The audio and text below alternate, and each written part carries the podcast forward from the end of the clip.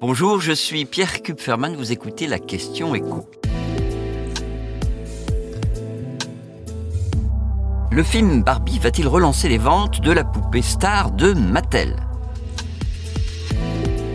Ce mercredi sort le premier film dont l'héroïne principale est une Barbie en chair et en os. Une super production hollywoodienne qui devrait permettre à la célèbre poupée de relancer ses ventes. Parce que en 2022, Barbie a connu un petit coup de mou qui s'est amplifié depuis le début de cette année. Ce coup de mou, faut comme le souligner, fait suite à plusieurs années de, forte croissance des ventes mondiales de Barbie. Par ailleurs, la, la, poupée star du groupe américain Mattel a déjà connu des années difficiles dans sa longue carrière. À partir de 2013, ses ventes mondiales ont commencé à fortement chuter et elle n'a vraiment redressé la pente qu'à partir de 2018.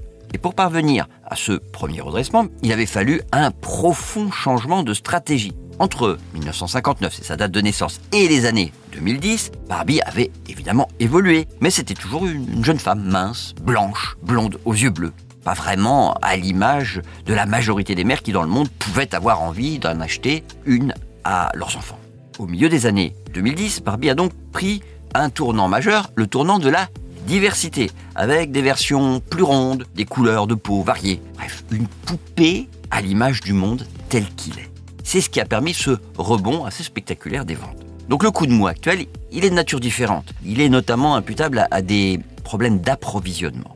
Cela dit, oui, ce film arrive à point nommé pour relancer les ventes. Pas seulement d'ailleurs des, boîtes de poupées, mais aussi de ce qu'on appelle les licences. Vous avez par exemple un certain nombre de marques de vêtements, de chaussures qui ont conclu des accords avec Mattel pour vendre des collections spécifiques autour de ce film Barbie.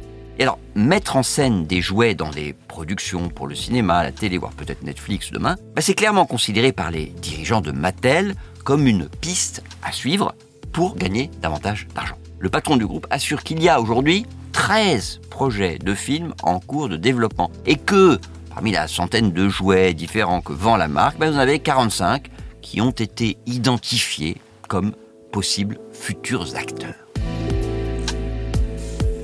Vous venez d'écouter la question écho, le podcast quotidien pour répondre à toutes les questions que vous vous posez sur l'actualité économique. Abonnez-vous sur votre plateforme préférée pour ne rien manquer pourquoi pas nous laisser une note ou un commentaire. À bientôt.